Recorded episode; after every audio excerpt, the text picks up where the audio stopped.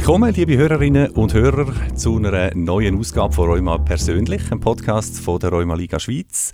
Und äh, es ist heute ein besonderer Moment, eine Premiere, nämlich zum ersten Mal äh, darf ich einen Gast schon zum zweiten Mal da in der Sendung begrüßen, Kirsten Scheuer nämlich, Ernährungsberaterin.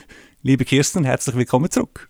Ja, danke schön. Ich freue mich riesig, dass ich wieder da sein darf. Du bist äh, bei uns im Februar 21, genau. Folge, Folge Nummer 3 ist das, glaube ich. Äh, kann man übrigens jederzeit natürlich nachlesen in seinem äh, bevorzugten Podcast-Player oder auf rheumaliga.ch. Das Thema Ernährung bei Rheuma haben wir dort besprochen. Hast du äh, Feedback bekommen auf die Folge? Ja, doch ähm, einiges, ähm, was mich natürlich sehr gefreut hat, dass doch so viele Leute die Serie gehört haben. Und äh, jetzt schauen wir mal, wie es diesmal ist. Genau, also ich, ich habe auch Feedback bekommen und zwar auch von Leuten ohne Rheuma. Interessanterweise, sagen jetzt endlich mal rausgekommen mit Omega 3, 6 und, äh, und 9 Fettsäuren. Das ist mir persönlich auch so gegangen übrigens. Du hast das dort gut auseinandergenommen. Also auch die Folge nachzuhören lohnt sich, kann ich wirklich nochmal empfehlen. Das war mal eine der Hauptbotschaften eigentlich auch gewesen. Äh, Menschen mit entzündlichem Rheuma brauchen tendenziell weniger Omega 6 Fettsäuren, weil die den Entzündungsprozess ankurbelt und tendenziell mehr Omega-3-Fettsäuren, weil die eher entzündungshemmend wirken. Habe ich das, äh, habe ich das recht das in Erinnerung? Das hast du noch richtig in Erinnerung und das ist auch heute noch so, ja. Genau. Und heute schauen wir jetzt aber etwas noch etwas Spezifisches an, und zwar, wenn wir die Frage stellen, wie das alles dann eigentlich ist mit der Ernährung, wenn jemand Rheuma hat und sich vegetarisch oder vielleicht sogar vegan ernährt oder will ernähren ich würde sagen, da steigen wir rein. Ich hoffe, ich komme wieder raus und kann folgen bei all diesen Begriffen und, äh, und Stoff. Und sonst frage ich einfach nach, gell? Ja, genau. Gut. Super. Das ist euch mal persönlich die Folge Ernährung 2.0 sozusagen mit meinem Gast, der Ernährungsberaterin Kirsten Scheuer.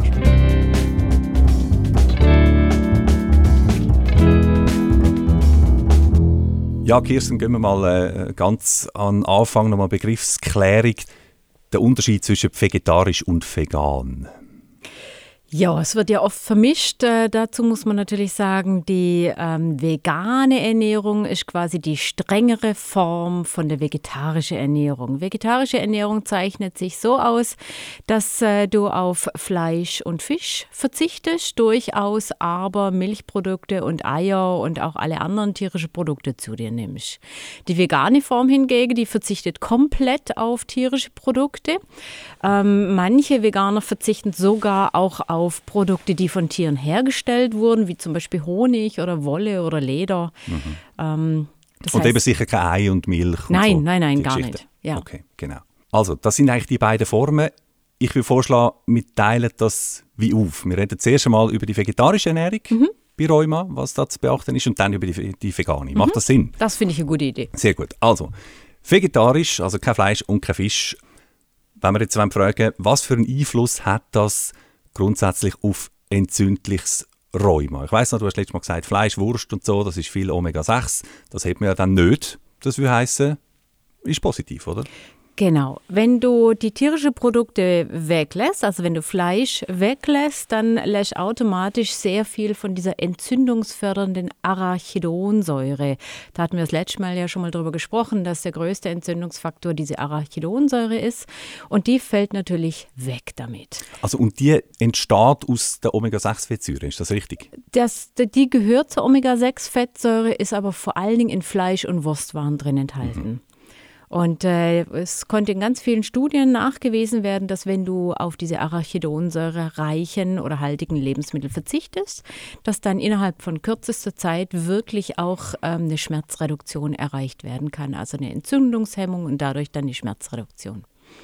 Also es würde heißen, wenn ich das so höre, vegetarisch sich zu ernähren, ist dann per se eigentlich entzündungshemmend. Macht schon mal Sinn. Ja, ist, genau. Ist, ist das ist entzündungshemmend. Das macht Sinn. Dazu kommt natürlich, dass du nicht nur weniger Arachidonsäure hast, sondern dass du natürlich ähm, viele pflanzliche Produkte hast. Und die pflanzlichen Produkte haben eine große Anzahl an Nahrungsfasern oder vielleicht ja auch bekannt an Ballaststoffe. Mhm. Und wir wissen, dass äh, unsere Darmflora, unser Mikrobiom ja durch diese Nahrungsfasern ernährt wird. Das heißt, wenn ich eine gesunde Darmflora habe, ein gesundes Mikrobiom, habe ich deutlich weniger ähm, Entzündung auch insgesamt im Körper ähm, und ein besseres Abwehrsystem. Also es klingt jetzt alles sehr, sehr positiv. Ähm, müssen wir eigentlich sagen, ja, entzündliches Rheuma sofort äh, auf vegetarische Ernährung umstellen? Oder ist es dann doch nicht ganz so einfach? Ich kann noch eins nachdoppeln. Ja, bitte. Also bei einer ähm, fleischfreie Ernährung haben wir häufig ja denn auch mehr pflanzliche Produkte, das haben wir schon gehört. Mhm. Es sind auch mehr Hülsenfrüchte im Einsatz, sollten mehr Hülsenfrüchte im Einsatz sein, um eben den Proteinbedarf zu decken. Und dadurch haben wir eine ähm, Kohlenhydratzufuhr mit niedrigem, wir sagen dem glykämischen Index. Also wir haben lauter Kohlenhydrate, die langsamer in die Blutbahn gehen. Und das hat zur Folge, dass wir auch einen langsameren ansteigenden Insulinspiegel haben und somit eine bessere Sättigung und letztendlich auch eigentliche Übergewichtsprävention. Und wir wissen ja, dass Rheuma und Übergewicht auch immer so in Verbindung stehen. Das heißt, auch mit einer vegetarischen Ernährung, also mit einer fleischlosen Ernährung, ähm, kann das Körpergewicht ähm, auch besser im Rahmen gehalten werden oder sogar vielleicht reduziert werden. Es kommt so ein bisschen auf die Auswahl drauf an. Denn.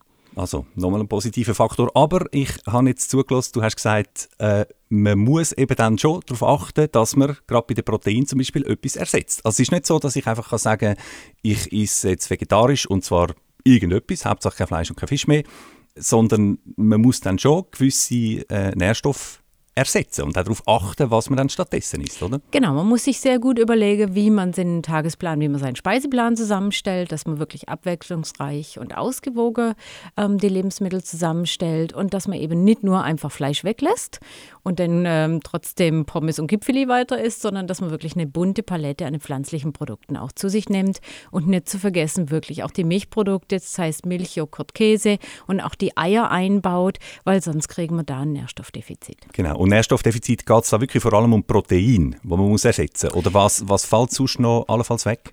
Ähm, es geht nicht nur ums Protein, aber ich denke, das schauen wir nachher auch bei der veganen Ernährung nochmal genauer an, was mhm. denn fehlt. Es geht dann auch um verschiedene Vitamine, Mineralstoffe, ähm, die dann auch sehr schnell zu kurz kommen könnten.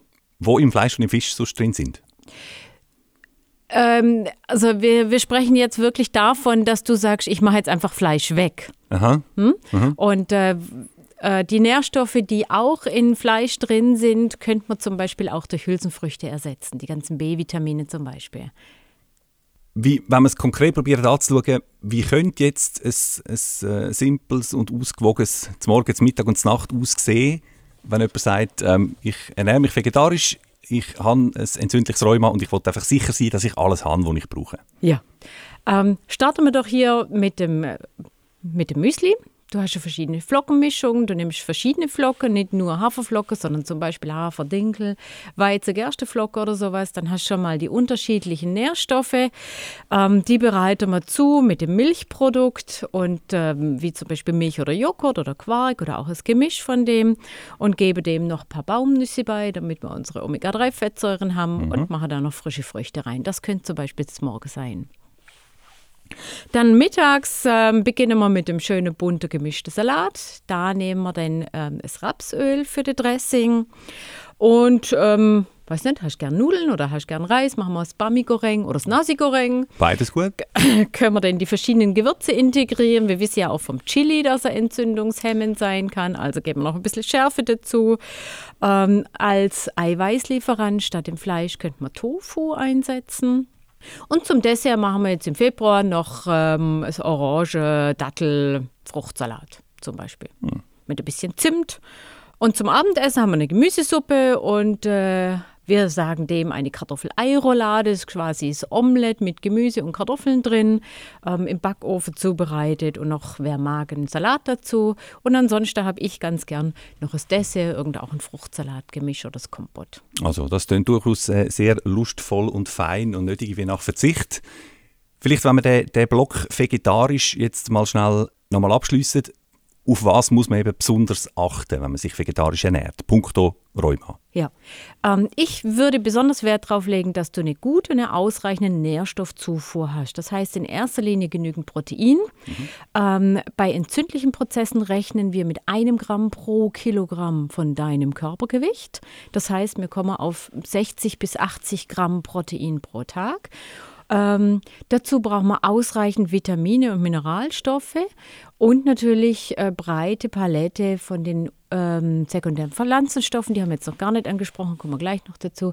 Also viel Früchte, Gemüse, Hülsefrüchte, bunt, und ähm, verschieden ausgewählt. Und dann wäre es das eigentlich schon gewesen. Wer dann noch Ersatzprodukte zusätzlich nehmen möchte, die jetzt ja im Handel erhältlich sind, kann das gern tun. Da wird die Palette noch ein bisschen breiter. Aber prinzipiell brauchst das bei einer vegetarischen Ernährung nicht. Wenn du wirklich Milchprodukte drin hast, wenn du Eier drin hast, wenn du Hülsenfrüchte drin hast und Früchte und Gemüse, dann hast du alles, was du brauchst. Also, die Sachen gibt es zu beachten, aber dann funktioniert das eigentlich gut und hat ja. auch einen positiven Einfluss, äh, wie du gesagt hast, auf die Entzündungsprozess. Dann kommen wir doch jetzt über zu der veganen Ernährung, oder? Das ist ähm, sehr äh, im Zeitgeist, können wir sagen. Wir mhm. haben äh, anfangs von dem Jahr auch den, den Veganuary wieder gehabt. Ich kann es kaum sagen, einfach der Monat, wo quasi Werbung viel Werbung dafür gemacht wird. Ernährt euch doch äh, vegan, tun das für die Umwelt etc. Jetzt, wenn wir das im Zusammenhang anschauen von entzündlichem Rheuma, da hast du vorher schon angetönt, das äh, kann äh, unter Umständen ein bisschen kritisch sein. Ja, fangen wir doch einmal mit den positiven Aspekten an. Auch hier fällt ja die Arachidonsäure weg, mhm. ganz einfach, weil tierische Produkte wegfallen. Und ähm, der zweite gute Aspekt ist der hohe Anteil an Nahrungsfasern durch die vielen pflanzlichen Produkte. Das heißt, ich habe ein gesundes Mikrobiom. Ich habe weniger entzündliche Prozesse im Körper dadurch. Wir haben den Insulinspiegel schon angesprochen. Wir haben äh, den Blutzuckerspiegelverlauf angesprochen. Auch das ist eher positiv zu bewerten. Aber ganz klar, ich muss auch wissen, dass das Risiko für eine Mangelernährung da ist, wenn ich nicht genügend Nährstoffe zuführe und ich habe einfach auch einen größeren Mineralstoffverlust, da die Nahrungsfasern häufig auch Mineralstoffe im Darm binden und sie dann dem Körper nicht zur Verfügung stehen. Das heißt, ich muss mhm. eigentlich sehr viel genauer und sehr viel bewusster schauen, was ich esse. Also nochmal, du hast es vorher gesagt, was ja zusätzlich wegfällt, oder? Sind da die ganzen Milchprodukte, äh, also einfach alles, alles tierische Eier. Ähm, was ist es, was man dann dort eben nicht überkommt, was man braucht? Ja, das ist ganze Latte die wir da nicht bekommen. Und da muss ich jetzt mal ganz schnell noch meinen Spickzettel zur Hilfe nehmen. Mhm. Also der größte Faktor ist Vitamin B12. Vitamin B12 kriegen wir nur über tierische Nahrungsmittel, brauchen wir für die Blutbildung und das fällt weg. Das heißt, Vitamin B12 muss ich dringend supplementieren, wenn ich mich vegan ernähren möchte. Hm? Ähm, der zweitgrößte Faktor ist Protein. Wir haben ja gehört, dass Milchprodukte, Eier und auch Fleisch und Fisch eigentlich eine gute Proteinquelle darstellen. Wenn das jetzt wegfällt, muss ich mir andere Proteinquellen suchen. Das heißt, was mir übrig bleibt, sind die pflanzlichen Proteinquellen, wie zum Beispiel ähm, Sojaprodukte oder Hülsenfrüchte, Nüsse, Vollkorngetreide. Und da muss ich schauen, dass ich das wirklich geschickt über den Tag verteilt kombiniere. Wieso über den Tag verteilt? weil der Körper ja einen gewissen Proteinbedarf hat. Und ich kann diese 70 oder 80 Gramm Protein, die ich brauche, nicht auf eine Portion verteilen, sondern ich muss das sowieso über den Tag verteilen. Das heißt, ich muss wirklich überlegen, wie setze ich mein Frühstück zusammen, dass ich ausreichend Proteine habe, wie setze ich mein Mittagessen zusammen und wie setze ich dann mein Nachtessen zusammen. Da gibt es nicht irgendeine Proteinbombe, die ich am Morgen, am Morgen kann einwerfen kann und dann nachher erlangt das. Das funktioniert leider nicht. Oh je. Mhm. Okay. Also es heisst, da braucht es tatsächlich Ersatzprodukte, oder? Das, was du bei vegetarisch gesagt hast, steht man, aber das ist nicht Richtig. unbedingt nötig, aber da... Da würde ich sagen, bräuchte es wirklich Ersatzprodukte. Ähm, Ersatz kann aber auch wieder natürlicherweise sein, zum Beispiel in Form von wirklich vielen Hülsenfrüchten, von Kombination mit Nüsse und Samen, aber Achtung, dann haben wir die Linolsäure. Ähm, kommen wir vielleicht nachher nochmal dazu. Ähm, Sojaprodukte sind eine gute Variante, das Vollkorngetreide. Und dann gibt es natürlich da auch die Alternativprodukte, aber da muss ich wieder auf die Inhaltsstoffe schauen. Also da muss ich gucken, dass es wirklich auch eine alternative Proteinquelle darstellt und nicht nur eine alternative Kochenküchenhilfe. Da, was denkst du bei alternativen Ersatzprodukten? Was ist das zum Beispiel? Ähm, also es könnte zum Beispiel Algen sein. Mhm. Da hätte man dann auch nochmal Protein drin. Ähm, ansonsten gäbe es ja jetzt so, so Sachen auf Erbsenprotein, wie zum Beispiel das Planted Chicken. Genau. Ähm, dann Tempe gibt es als äh, Ersatzprodukt, was man einsetzen könnte. Und wie hast du gesagt, dort muss man, muss man auf was achten? Dass es Ja, es gibt ja jetzt im Handel sehr viel ähm, Milchalternativen. Zum Beispiel, genau. Und wenn, wenn wir uns die Milchalternativen anschauen, dann können wir eigentlich auf der Analyse auf der Rückseite von der Verpackung sehr schön sehen, dass der Eiweißgehalt überhaupt nicht dem entspricht, wie es jetzt zum Beispiel im Milchprodukt entspricht. Mhm. In dem Milchprodukt haben wir rund äh, 4 Gramm Protein pro 100 äh, Milliliter oder pro Dezi. Und ähm, in einer Mandel, Kokos äh, oder Hafermilch haben wir ungefähr 0,2 Prozent. Also mit anderen Worten, es ist doch das gleiche Trinkgefühl und schmeckt ähnlich und so, aber, von, aber von, der Nährstoff her eben Protein. Ist was ganz anderes. Total anders. Ja, mhm. genau. Also Protein sicher etwas zum äh, Augenmerk drauf richten. Was für andere Sachen könnten noch zu kurz kommen beim Veganen? Man hätte dann zum Beispiel die Mineralstoffe, wo einerseits das Eisen dazu gehört. Da wissen wir auch, dass Eisen ein gute, äh, das Fleisch ein guter Eisenlieferant ist. Da gehört Zink dazu, da gehört das Jod dazu. Da kommen wir wieder zu unserer Omega-3-Fettsäuren, wo wir uns ja das letzte Mal darüber unterhalten haben, dass da Fisch eine sehr gute Quelle ist. Das fällt jetzt bei einer veganen Ernährung weg. Und da müsste man eine Alternative denn finden für die Omega-3-Fettsäuren. Das könnten zum Beispiel Leinsamen oder Leinöl sein. Das könnte aber auch das Camelinaöl sein, Leindotteröl auch besser bekannt genannt. Oder aber Chiasamen oder Chiasamen. Ähm, da sind wir wieder bei unserer Baumnüsse, beim Rapsöl, bei Hanfsamen, Hanföl. Also es gibt schon Produkte, aber ich muss so ein gewisses Know-how haben und ich muss auch wissen, wie viel ich davon brauche und wie ich das denn einsetze. Und wir haben uns vorhin über die Nüsse unterhalten, dass das ja auch eine Proteinquelle mit sein kann. Da habe ich gesagt, Vorsicht, weil die meisten Nüsse enthalten ja wieder diese Linolsäure, also die Omega-6-Fettsäure. Und wir haben uns ja das letzte Mal so schön darüber unterhalten, dass zu viel Omega-6-Fettsäure denn nachher die Omega-3-Fettsäure verdrängt. Also die Gefahr ist einfach da, dass ich jetzt durch viele Omega-6-Fettsäure reiche Produkte einfach meine Omega-3-Fettsäure ähm, noch mehr verdränge. Das heißt, dass ich diese Balance verschlechtere. Und dann ist der entzündungshemmende Effekt von der Omega-3 ist, ist, ist, dann weg. Ja, ja okay. genau. Mhm. Ja, und letztendlich haben wir noch Vitamin B2, das wird häufig ganz gut gedeckt, aber auch ähm, Selen und Vitamin D, darüber haben wir uns ja auch noch gar nicht unterhalten, das ist auch noch so ein wichtiger Faktor. Und auch das Vitamin D müsste man dringend supplementieren. Mhm. Das heißt, so als Fazit, es ist eine Ernährung, die möglich ist aber sie will wohl geplant und gut durchdacht sein.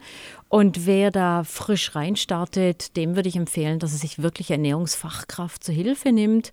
Und da gibt es zum Beispiel in der Schweiz Ernährungsberaterinnen, die da spezialisiert sind dafür. Die finden wir beim Schweizer Verband für Ernährungsberater, kann man anfragen und kriegt dann da Fachpersonen, die sich da wirklich gut auskennen. Also ich habe vorher sagen, wenn ich jetzt einen Postizettel schreiben nach dem, was du gesagt hast, ich, ich könnte es mir nicht merken, oder? was ich jetzt alles brauche und was nicht.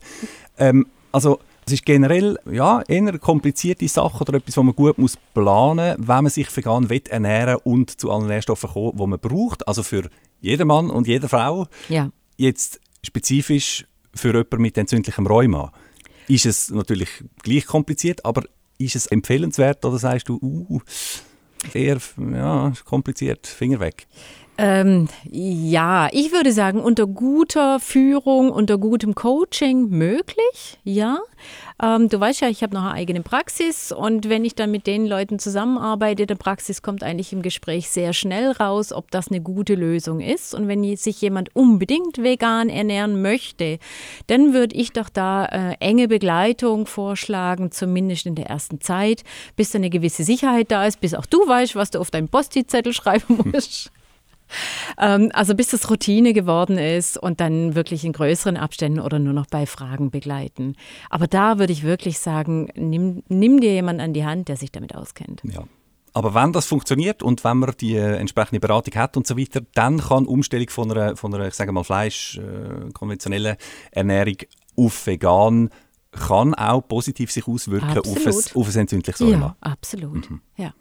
Aber eben, wie gesagt, es ist mir wichtig, es muss nicht gleich ganz streng vegan sein. Ähm, vielleicht ist auch eine vegetarische Ernährung oder eine fleischreduzierte Ernährung einmal ein guter Anfang. Genau, nicht nur schwarz oder weiß, sondern man kann ja da vielleicht graduell da sich ein bisschen antasten. Ja, okay. korrekt. Kirsten, reden wir noch schnell über das Stichwort Körperfett. Du hast das vorhin einmal angetönt. Kann man mit veganer oder auch vegetarischer Ernährung das Körperfett reduzieren? Ich meine, rausgehört zu haben, ja. Und Was hätte das für einen Einfluss auf Entzündungsprozess im Körper? Ja, lass mich geschwind Ja, aber sagen, Aha. weil es kommt natürlich immer auf die Auswahl der Lebensmittel drauf an, auf, auf deinen Speiseplan, den du dir zusammenstellst, auf deine Lebensmittel, die du auswählst, weil diese Ersatzprodukte sind auch nicht so ganz ohne, die müssten wir uns dann mal anschauen. Häufig sind versteckte Zucker oder sogar versteckte gesättigte Fettsäuren drin. Ähm, wenn sehr viel über Nüsse und Samen geht, steckt da ein ganz hoher Fettgehalt drin und mit viel Fett haben wir auch viel Kalorien. Das heißt, ähm, vegan, vegetarisch nicht gleich ähm, Körpergewichtsreduktion, sondern auch da muss man genauer hinschauen und wenn die Kalorien, ähm, die, wenn die Kalorienzufuhr den Bedarf übersteigt, dann steigt auch das Gewicht. Okay. Also ich, ich kann mich vegan ernähren und trotzdem äh, ziemlich zulegen unter Ja. Umständen. Ja, Gut, genau. Okay. Wenn man jetzt aber sagt, man, man schafft das, das so zu machen, dass man eben Körperfett reduziert, Mhm. Dann wäre das etwas Positives. Das wäre was Positives, weil wir wissen ja, dass die Fettpölsterchen ähm, entzündungsfördernde Hormone, sogenannte Adipokine, produzieren. Und wenn ich natürlich die Fettpölsterchen reduzieren kann, dann kann ich auch diese entzündlichen Prozesse reduzieren und von dem her absolut zu befürworten. Die Gewichtsreduktion auf ein normales Maß. Und da könnte man eigentlich gerade noch Brücke schlagen bei der Gewichtsreduktion auch noch zum, wir haben bis jetzt über, über entzündliche äh, Rheuma-Erkrankungen geredet, zum nicht entzündlichen Rheuma, also wenn man beispielsweise von Arthrose redet, Mhm. da ist das Gewicht auch ein grosses Thema. Auch da, Lohnt es sich, Lohnt sich, das mhm. Normalgewicht anzustreben oder ein gutes Körpergewicht anzustreben? Ich mag so gar nicht vom Normalgewicht reden, weil was ist wieder normal, sondern wirkliches Gewicht, wo man sich wohlfühlt und wo man auch gut mag und wo jetzt nicht zu viel Pölsterchen auf der Rippe sind. gut, also Körperfett reduzieren, auch positiv für die Arthrose, sagst du. Mhm. Du sagst allerdings, es, eben das steht und fällt nicht mit vegetarisch oder vegan, sondern generell mit darauf zu achten, was man da zu sich nimmt. Bleiben wir aber noch schnell bei den nicht entzündlichen Rheumaformen. Gicht wird da auch dazu gezählt. Ähm, Schmerzen in den, in den Gelenken, Ablagerungen. Ich glaube, typischerweise bei Männern, die so sehr viel Fleisch und Wein konsumieren, oder? Das, das würde heißen, da könnte man also schon sagen, vegetarisch und vegan, das wäre eigentlich für Gicht schon auch eine gute Sache. Ja, also wir wissen ja, dass sich die Gicht aus der erhöhten Harnsäurespiegel ähm, entwickelt, also aus Purin, die zum Beispiel aus Lebensmitteln kommen. Da wirklich äh, vermehrt aus Fleisch, äh, Wurstwaren. Es gibt aber auch noch andere Purin-Lieferanten, die beachtet man heute nicht mehr so. Früher hat man noch sehr stark drauf geschaut, dass auch die Hülsenfrüchte reduziert werden. Das tut man heute nicht mehr, sondern heute sagt man wirklich ähm, eher eine vegetarische Ernährung, wo auch unbedingt Hülsenfrüchte dabei sein sollen. Ähm, Vorsicht, wenn du zu schnell das Gewicht reduzierst, baust natürlich auch körpereigene Masse ab. Muskelmasse.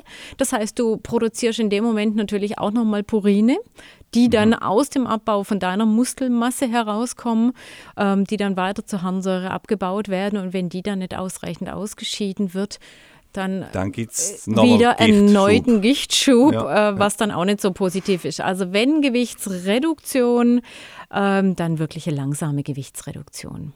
Und der Alkohol, den wegzulassen, schadet in keiner Weise. Mit sparen wir viel Kalorien ein.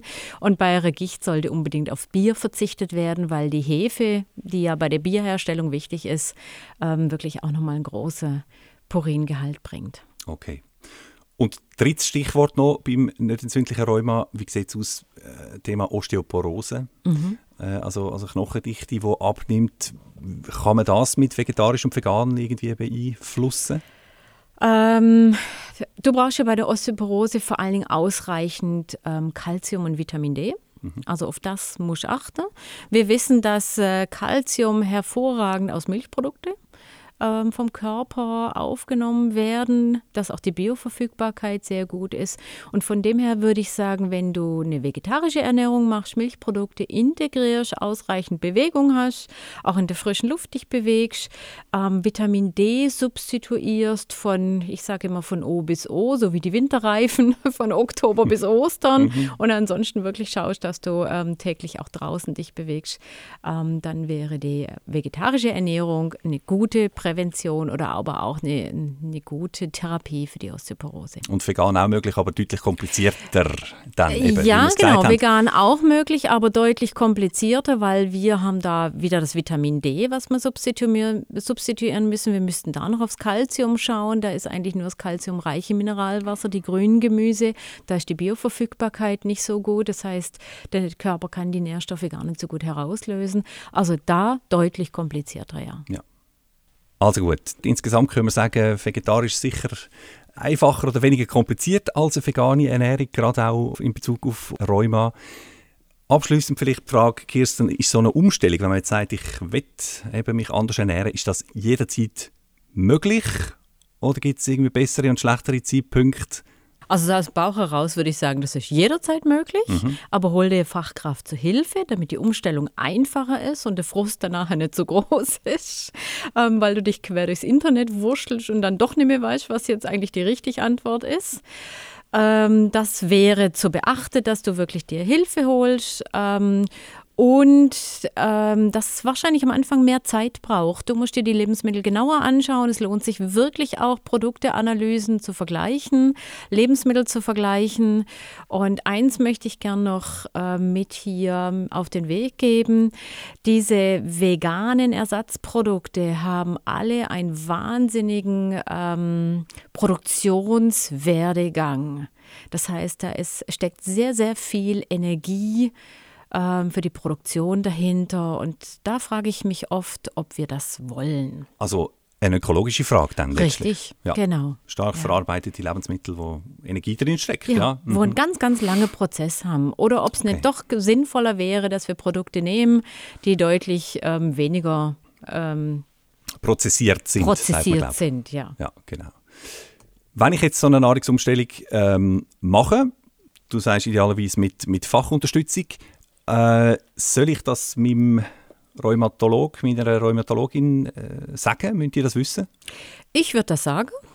Ähm, weil ich denke, ähm, ein gutes Ergebnis erzielst du vor allen Dingen dann, wenn du als Patient mit deinem Arzt und idealerweise mit der Ernährungstherapeutin zusammenarbeitest und wenn das ein Dreiergespann gibt, ähm, dann wäre das eigentlich der idealste Weg, ähm, wo alle, glaube ich, nur von profitieren können. Hm. Und letztes Mal haben wir ja noch etwas angesprochen, das können wir auch noch mal sagen, äh, dass es glaube ich, so extreme Meinungen gibt oder, oder gegeben hat, vielleicht auch, äh, die Ernährung macht eigentlich alles aus bei Rheuma und, und wenn man das richtig macht, dann kann man auch gerade Medikamente weglassen und so. Da müssen wir natürlich sagen, halt, halt, Achtung. Also es ist, es ist ein, ein weiterer Faktor, aber kein Ersatz für Genau, da waren wir uns das letzte Mal ja schon einig, dass eine Ernährungsumstellung zwar viele positive Effekte bringen kann, aber niemals eine medikamentöse Therapie ersetzt.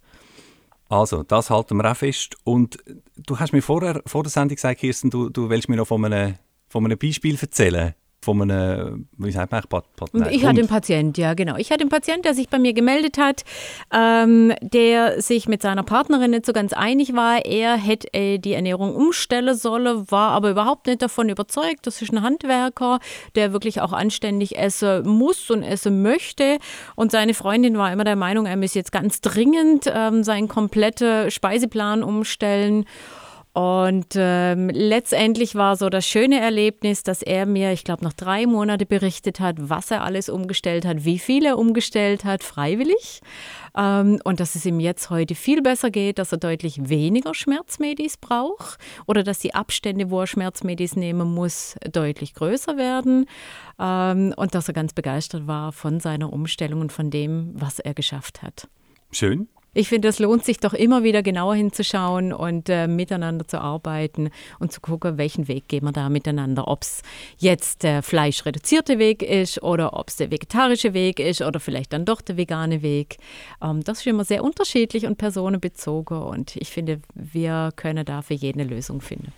Mit dem schönen Beispiel machen wir doch gerade einen Schlusspunkt unter die Ausgabe. Kirsten Scheuer ist das gewesen, Ernährungsberaterin aus Zürich. Vielen herzlichen Dank für Besuch Nummer zwei da bei uns in der Sendung. Und äh, wer weiß, ja. vielleicht bis zum nächsten Mal. Sehr gern, sehr gern. Ich komme gern wieder. Dankeschön. So viel also für heute von einer weiteren kulinarischen Ausgabe von Rheuma persönlich.